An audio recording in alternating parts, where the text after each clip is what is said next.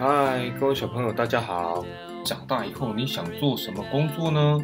我相信很多人都问过你这个问题哦。可能你已经想好要做上面这些工作：医生啊、律师啊、农夫或者教师、煮菜的厨师、很会运动运动员，还是开着飞机在天空冲刺翱翔的飞行员呢？嗯，这些都是很常见的工作，但是他们都很棒哦。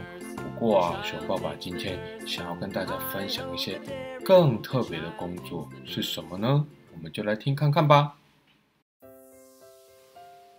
各式各样神奇的职业第一集：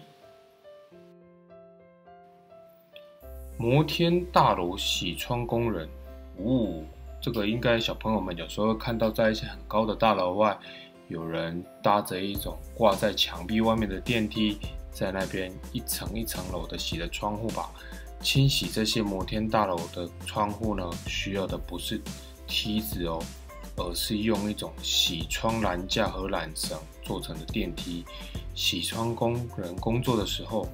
要挂在离地表大约一百多公尺的半空中，哎呦，想起来就有点可怕呢。还有一种工作叫做和牛按摩师啊，牛按摩师，对呀，因为为了培育世界上最顶级的和牛，所以啊，他们要定期的帮所饲养的牛按摩按摩，让他们尽可能的放松，让他们皮肤下面的脂肪可以均匀的分布。顺利长大之后做成好吃的牛肉哦！哎呦，帮人按摩都很累，帮牛按摩有那么大只，应该要很多人一起按吧？信不信由你。还有一种工作叫做天鹅监管员啊，监管天鹅。对呀，而且啊，在英国，所有开放在外面的水域中的野生天鹅都归一个人所有，就是英国女皇。喂，这好特别哦！所以啊，天鹅监管员他每天都要清点英国泰晤士河上的天鹅有几只，谁不见了，谁生病了，帮他们检查它的健康状况，帮他做标记，然后再放走。这个仪式就叫做天鹅标记。嗯，这样喜欢天鹅的人应该会抢着来做这个工作吧？还有一种很酷的工作叫做恐龙化石清洁工。啊，清洁工这种清洁工啊，可要非常的细心，因为恐龙的化石很珍贵，他们要小心的用羽毛掸子，自然史博物馆里面恐龙化石清的一尘不染。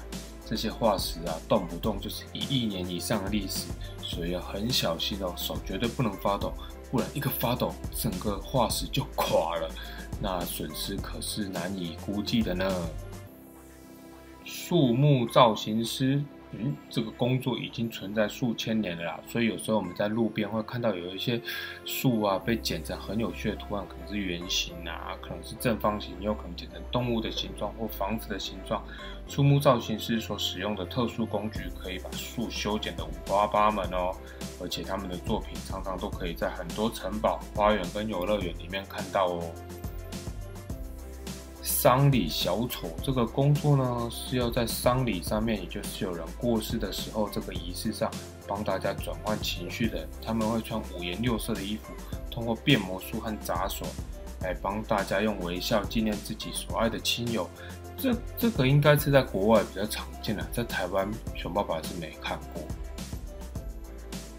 还有一种工作叫假发设计师啊，哦。有一些人呢，他可能会生病，还是因为年纪大的关系，他们就头发越来越少，所以会想去买一个假发来戴。那这些假发就是由假发设计师把成千上万根的真的头发哦，慢慢慢慢的缝成一顶又一顶精细，然后符合佩戴者头型的假发，接着按照他们喜好来设计发型。从舞台上的演员啊，到一些可能生病癌症的病友，他们都需要一些造型精美的假发。来戴在他们的头上。在鱼类繁殖的期间，你会在湖边看到一种工作人员，叫做水域生态调查员哦。他们正细心记录水中的生物种类和数量。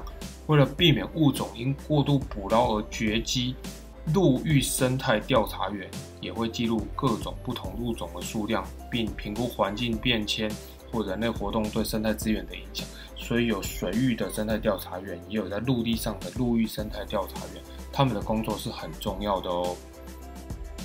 接下来还有一种神秘的工作，它叫做神秘动物学家。他们呢要企图找出证据，证明神话中传说中的生物真的存在。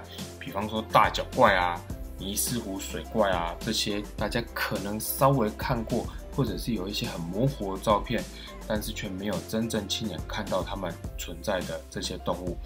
真正的动物学家把这些人的工作叫做伪科学，因为他们没有办法用科学的事实来证明这些神秘的动物到底存不存在。不过熊爸爸比较好奇啦，是谁付他们薪水来找这些神秘的动物呢？嗯，应该是一些很神秘的单位吧。嗯，有一种工作很酷哦，就是我们看电影或者看卡通的时候，有时候会发出一些音效啊。那些音效总不可能马在跑的时候，你要做这样的卡通，真的让一只马一直跑，然后拿录音机在它脚边录音吧？等一下它不小心把录音机踩碎，或者是踩到录音的人的手怎么办？所以啊。有人就想办法用敲打椰子壳声音，咯咯咯咯咯来代替马蹄声，或者是拍打手套声音模拟鸟类震动翅膀声音。这些工作所做的人叫做拟音师，模拟声音的人哦。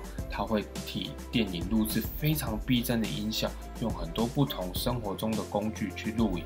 而著名的拟音师叫做杰克·佛利，在一九二零年开发了这个技术。所以啊，这个技术英文就以他的姓氏来命名，就叫佛利吗？嗯，大家有空可以去查看看。还有一些工作啊是具有危险性的，比方说啊，有人这样从事的工作叫做未爆弹处理小组，他们专门检查清除一些战争遗留下来的炸弹、地雷或手榴弹，可能埋在地里面，可能在一些废墟里面突然被发现了，但是它没有爆炸。只是说它可能一不小心被触动了就会爆炸，所以这些微爆弹处理小组的工作人员，他们就要穿很厚重的防护衣，小心翼翼的把这些炸弹安全的拆除。当然，有一些人不小心没弄好，爆炸了会受伤，甚至有生命危险。所以这个工作不仅要有勇气，还要有很多的小心在里面哦。也有一种工作很梦幻的。你看得出什么是一时的流行吗？什么是会流来流去的趋势吗？这个就要交给时尚观察者了。他们会知道什么吸引大众的目光。对于走在时尚尖端的知名品牌来说，这些讯息可是有几十亿的价值呢。嗯，熊爸爸可能就不适合了，因为熊爸爸有时候都搞不懂时尚是什么呢。有一些工作需要经常的旅行哦。你可能有听过在大草原上赶牛的牛仔，但是你没听过海上牛仔吧？啊，海上有牛仔，海不是就是鱼吗？那这个牛仔干什么？不不不，海上牛仔的工作啊，是在横渡海洋运送牲畜啊，像牛啊、猪啊、羊啊，到世界各国的这些大船上面，然后这些动物在大船上面，它们还是要生活啊，不然就不能全部在那边。好像木头人一样固定，所以海上牛仔他要负责这些牲畜在长途旅行当中的充足的食物、饮水和新鲜的空气，可能必要的时候也会甩甩鞭子跟他们跳舞吧。潜艇人员呢，他们出一趟任务往往就要在海里工作好几个月。幸运的是，他们在潜水艇里面有厨艺高超的潜艇厨师帮他们煮菜，哦，每天的菜要不一样，比较不会无聊。潜艇厨师设计可口的菜肴，为他们在海面下漫长甚至枯燥无味的时光增加一点乐趣哦。还有一种很危险的工作，叫做蛇毒采集员，他们需要很多年的训练才能安全的执行任务哦。这些蛇毒采集员会抓住毒蛇，然后抓它们的头，然后让它们的牙齿咬在采毒罐上的橡胶盖，将尖牙刺穿那个盖子，然后将。蛇咬东西的时候，自然反应流出来的致命毒液流进罐子里。为什么要采集这些蛇毒啊？因为这些蛇毒可以用在许多地方哦。比方说去做医学研究，制造出被毒蛇咬伤可以抗毒蛇的血清，就是蛇毒的毒可以做出化解它的解药。被毒蛇咬伤的人如果不及时接受治疗，有时候可能在几个小时就会死掉。所以这个血清是很重要的。采集蛇毒是一个非常重要也非常危险的工作哦。好啦，说了好几个职业，我们休息一下吧。其他的我们在下一集再说喽。那我们下次再见喽，拜拜。